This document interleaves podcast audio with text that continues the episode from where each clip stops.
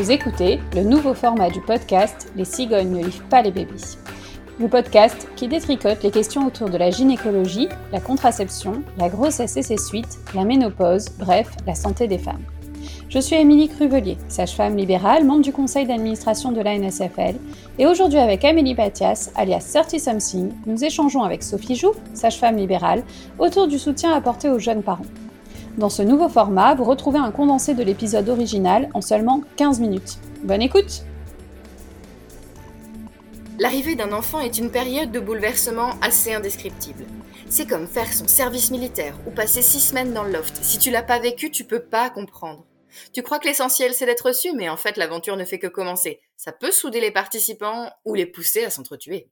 Alors dans cet épisode, on va parler un petit peu des difficultés parentales en postpartum et beaucoup des solutions et des soutiens qu'on peut mobiliser pour traverser sans trop d'encombre la plus grande bataille de nos vies.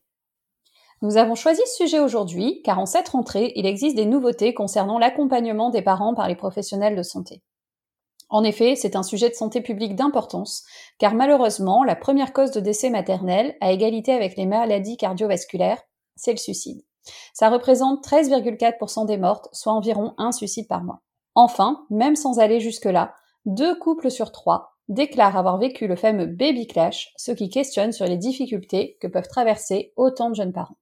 Pour en parler, nous accueillons Sophie Jouve, sage-femme libérale dans le Rhône. Salut Sophie. Bonjour Sophie. Bonjour. Bonjour Amélie. Bonjour Émilie. Alors, avant de rentrer dans le vif du sujet, Émilie, peux-tu nous rappeler quel est le parcours de soins des mères autour de la naissance de l'enfant? Alors en fait, jusque début septembre, il y avait le suivi dès la sortie de la maternité avec un forfait mère-enfant à domicile, pris en charge en 100% maternité et comprenant autant de visites que nécessaire. Puis, les sages-femmes réalisent des consultations pour les femmes et ou les nourrissons en fonction des besoins et aussi de leur habitude de travail dans les semaines, les mois qui suivent la naissance. Ces consultations, elles sont prises en charge au titre de l'assurance maladie, c'est-à-dire 70%, et le reste est complété par la mutuelle si la patiente en a une. Enfin, entre 6 et 8 semaines après la naissance, il y a la consultation postnatale, qui elle est en 100% maternité, et ça c'est la consultation qui vient euh, clôturer euh, le suivi de la grossesse, on refait le point euh, voilà sur ce qui s'est passé et la reprise du suivi gynécologique. Donc ça, c'est ce qui existe au jour où nous enregistrons, mais tu m'expliquais qu'un nouveau système va entrer en application tout bientôt. Dans le cadre des 1000 jours, plusieurs thèmes autour de la grossesse et de l'enfant ont permis de mettre en place des projets autour des parents, et notamment la très attendue création d'actes pour le soutien à la parentalité, qui est entrée en vigueur au 5 septembre et qui vont permettre aux sages-femmes de mieux accompagner les parents dans les semaines suivant la naissance de leur bébé. Concrètement, on n'enlève rien à ce qu'il y avait avant, mais on y ajoute un entretien postnatal précoce entre 4 et 8 semaines après l'accouchement, avec un deuxième entretien pour les couples dont c'est le premier enfant ou euh, si on a repéré euh, des petites vulnérabilités, qui aura lieu, lui, entre 10 et 14 semaines après la naissance. À cela, on ajoute également, entre le huitième jour et 14 euh, semaines de l'enfant, deux séances en groupe ou en individuel.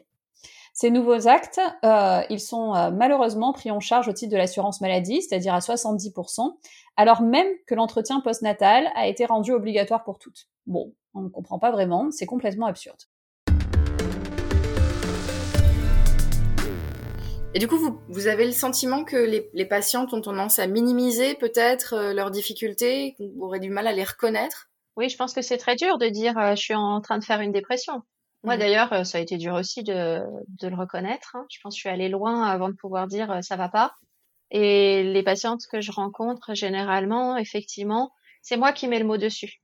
Mmh. Hein, elle dit je suis fatiguée, mais bon c'est normal. Bah oui, je dors pas beaucoup, etc.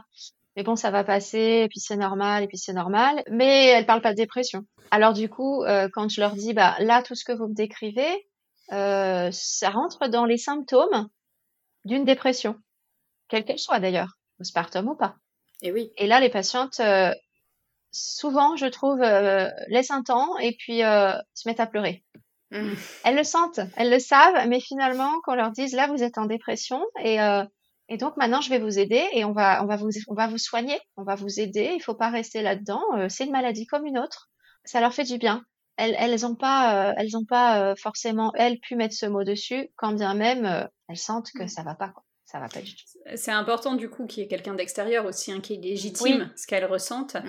Et je sais que toi aussi, Sophie, tu l'utilises en consultation. On peut euh, s'appuyer sur euh, euh, le test d'Édimbourg, hein, qui est un test d'évaluation du bien-être psychique des, des, nouveaux parents, qu'on peut utiliser aussi pendant la grossesse hein, d'ailleurs, et qui permet justement de, de, montrer aux gens que bah, voilà, là vous avez répondu que quand même c'est pas top top. Et puis quand on calcule le, score, euh, on est quand même à, un chiffre assez élevé. Et donc, ça me fait penser euh, que euh, ça va peut-être pas si bien que ça, quoi.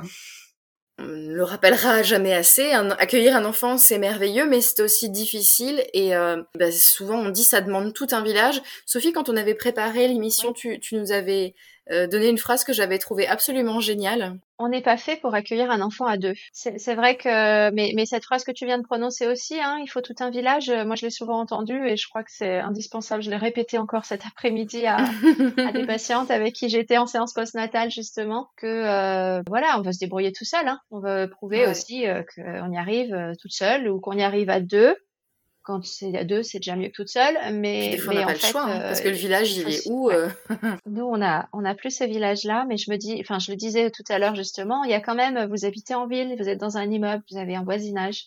C'est ça. Et eh ben, ça aussi, c'est, c'est un village, quoi. Vous pouvez aller euh, demander de l'aide. Et quand la voisine que vous croisez euh, avec votre tout petit bébé vous dit, oh, il est trop mignon, c'est mignon, c'est mignon, vous pouvez lui dire, ah, si c'est mignon, je peux vous le prêter. Et finalement, euh, n'hésitez pas à passer. Euh, je vous le confie un petit peu si vous voulez pouponner, quoi. Ouais. C'est ça aussi le village, hein. Ouais. Oui, puis c'est aussi quand on a déjà d'autres enfants, euh, de s'organiser avec les autres parents pour les allers-retours à l'école, par exemple, hein, pour éviter de mmh. se mettre la pression sur les horaires de l'école. Euh, pour les aînés, des fois, c'est pas toujours évident. Hein. On voit des femmes à peine sorties de la maternité faire euh, les quatre allers-retours par jour à l'école, parce qu'en plus, les grands mangent pas à la cantine. quoi, c'est en s'occupant d'un bébé hyper difficile. Hein.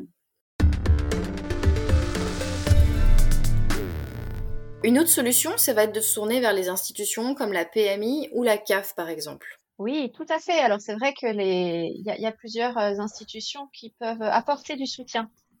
Là, quand on parle typiquement de d'aide euh, dans le, dans le domicile, hein, d'aide pour les tâches ménagères, par exemple, en faisant appel à la, à la PMI ou même directement soi-même, on peut appeler des associations qui, qui proposent euh, l'intervention à votre domicile de travailleuses sociales et familiales. Hein. Donc, ça s'appelle des travailleuses d'intervention sociale et familiale. Il faut pas mmh. avoir peur de, de faire cette demande. Par contre, il est certain que c'est un coût et la caisse d'allocation familiale peut supporter une partie de ce coût. La PMI, tu as parlé de la PMI, Amélie. Mmh donc, cette PMI, il y en a qui connaissent pas, c'est la protection maternelle et infantile. Donc, quand on est en difficulté, euh, qu'on a besoin d'aide, les infirmières puricultrices en PMI qui peuvent aussi venir à votre domicile. Mais l'infirmière, elle va être là pour répondre à vos questions autour de la puriculture. Elle va aussi s'assurer de la croissance de votre bébé. Euh, et puis, elle va pouvoir vous conseiller, vous aider peut-être sur un premier bain. Euh, voilà, tout simplement. Et si vous lui dites que c'est dur à la maison, que vous n'avez pas assez d'aide, elle peut faire cette demande à la CAF de financer quelques heures de, de travailleuses euh, sociales et familiales.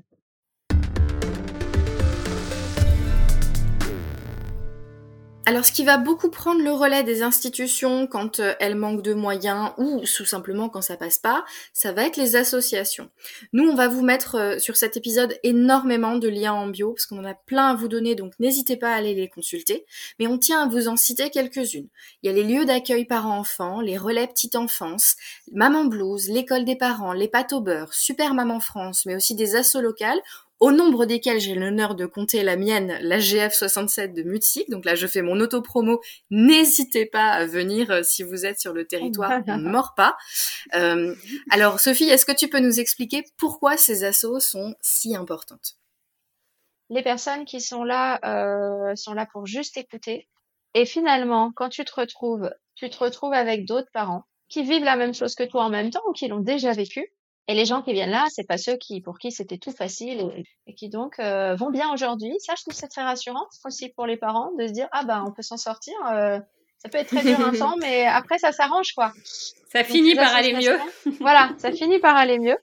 Et je pense que quand on va mieux, on ose aussi dire que bah nous aussi à un moment ça allait pas. Depuis que j'ose dire aux femmes mais là, vous êtes en dépression. Et en fait, moi, je suis en souci pour vous. Là, vous allez très mal. Je suis inquiète. Le fait de partager euh, son expérience quand elle est difficile, euh, ça permet complètement de rassurer euh, ceux qui t'entendent et qui disent ah oui mais donc je suis pas toute seule.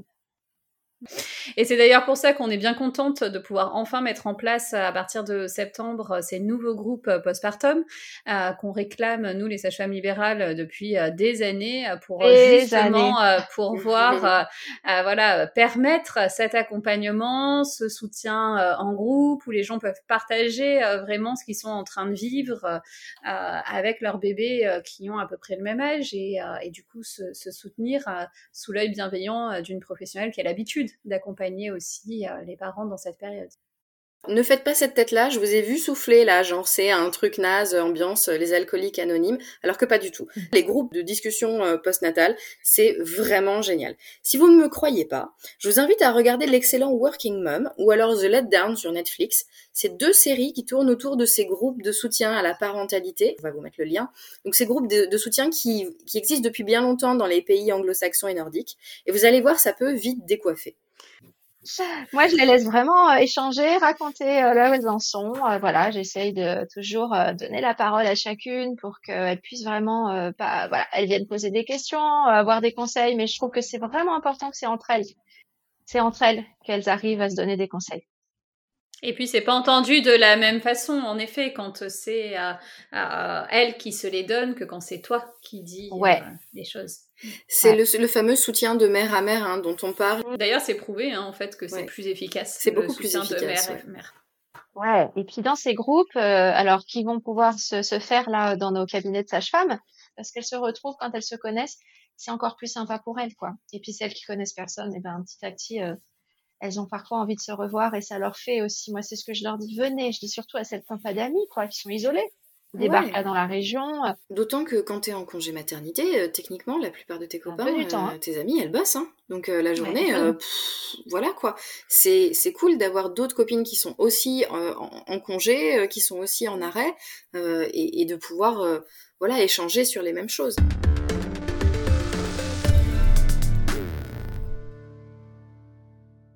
Même en prenant toutes ces précautions de bien s'entourer, de faire une prépa, de baliser les choses en amont, on va pas forcément euh, éviter la dépression ou simplement d'autres difficultés non négligeables. Hein. Euh, si jamais on en arrive là, quelles vont être nos ressources? Une fois qu'on va pas bien, qu'est-ce qu'on fait pour aller mieux? L'idée, c'est quand même de se dire, bah ouais, là, euh, ça va pas quoi. Les unités mère-bébé, ça existe en France, il n'y en a pas dans toutes les villes, c'est certain. C'est des structures hospitalières, en général, ça va être ça va être dépendant d'un hôpital psychiatrique. Hein, quand il y en a un dans votre ville, il peut y avoir une unité spécialement faite pour accueillir les, les femmes euh, en dépression, pré ou post-natale, souvent, avec leur bébé, mais pas forcément pour y dormir. Hein. C'est pas de l'hospitalisation euh, à temps plein. Et vous êtes de jour. Hospitalisation de jour, tout à fait. Donc on y va, on y passe un moment dans sa journée, euh, on est euh, entouré et soutenu et vraiment porté par les soignants qui sont là qui peuvent très bien être des psys, des, psychologues, des psychiatres, mais aussi simplement des infirmières. Hmm. La spécificité de l'unité merveilleuse à Lyon, je ne sais pas si c'est pareil ailleurs, mais ce sont des infirmières plutôt en psychiatrie et des infirmières puéricultrices. Et d'ailleurs, certaines travaillent aussi en PMI. Hmm. Et ça permet d'avoir ce soutien de la parentalité et en même temps ce soutien psychique et de rencontrer là aussi d'autres mamans, mais qui sont dans, qui sont dans le même état que vous. Euh, il y a des unités comme ça. Il y a aussi des, des, ce qu'on appelle des hospitalisations à domicile. Nous, on a ça aussi sur la région lyonnaise. Euh, on peut avoir des, structures qui dépendent aussi de, d'institutions et qui vont euh, venir à domicile, euh, vont passer voir dans cette famille la maman qui se sent pas bien avec son bébé. voilà, et la sage-femme libérale en première ligne, hein, ce que je disais, ça va être sa sage-femme ou son généraliste, parfois le pédiatre, mais en tout cas c'est c'est un soignant, médecin ou sage-femme que, que vous allez aller consulter et, et qui euh, et qui va sentir que que ça va pas ou à qui vous allez clairement dire que ça va pas. Idéalement, qui nous connaît, mais bon, au pire. Mais oui, encore une fois. Euh, s'il faut aller voir n'importe qui, quelqu'un qui nous écoute. Eh ben, exactement. N'importe quel médecin est quand même là pour entendre euh, la souffrance psychique de son patient et mm. savoir proposer des solutions. On arrive à la conclusion de cet épisode. Je crois que ce qui ressort de nos échanges, c'est que finalement, en postpartum, l'objectif principal, ça va être de s'occuper de la mère afin de lui permettre de s'occuper et de créer du lien avec son enfant. Oui, et de surtout pas penser qu'on va y arriver toute seule. Mm. De vraiment euh, réfléchir à qui on va demander de l'aide. C'est voilà, c'est légitime. On peut pas y arriver seul. Oui, oui, et puis euh, le, congé paternité, on peut euh, être très euh, contente qu'il ait été augmenté hein, jusqu'à 28 jours, mais je rappelle que les 28 jours ne sont pas obligatoires. Et que ça ne suffit pas. Ça ne suffit pas et tous les hommes ne peuvent pas en bénéficier, même s'ils en ont envie. Hein, c'est parfois conflictuel avec leurs employeurs pour pouvoir leur prendre. Et puis, ce que tu disais aussi, hein, en général, 28 jours, c'est voilà, c'est ce fameux un mois. Et en général, c'est au bout d'un mois que ça commence à pas trop aller. Ça commence à être dur. Hein. que euh, on a essayé de tenir à l'adrénaline et qu'on s'effondre de fatigue. Donc en fait, euh, un mois c'est court. Ouais, parce que le pic de la fatigue c'est six semaines en fait. C'est ça. Euh, et ça correspond au pic de pleurs du bébé. C'est génial. c'est fantastique. la nature est bien faite. Moi, je leur conseille à tous de bien prendre le premier mois s'ils peuvent prendre ce fameux mois moi, je leur dis, soyez là au début, mais euh, reprévoyez de prendre quelques jours à six semaines, effectivement. Merci de nous avoir écoutés. Vous allez trouver toutes les sources et références citées dans l'épisode sur le site de la NSFL dans le descriptif du podcast. Je n'ai aucun lien d'intérêt et notre invitée, Sophie Jouve, non plus. Ce podcast est produit par la NSFL, la musique a été composée par Alexis Logier, le mixage est réalisé par Amélie Mathias et l'illustration est d'Anne-Charlotte Bappel et Solène Ducréto. N'hésitez pas à vous abonner, à nous joindre sur les réseaux sociaux, à partager vos expériences ou à nous écrire sur lescigognansfl à gmail.com. Rendez-vous au prochain cycle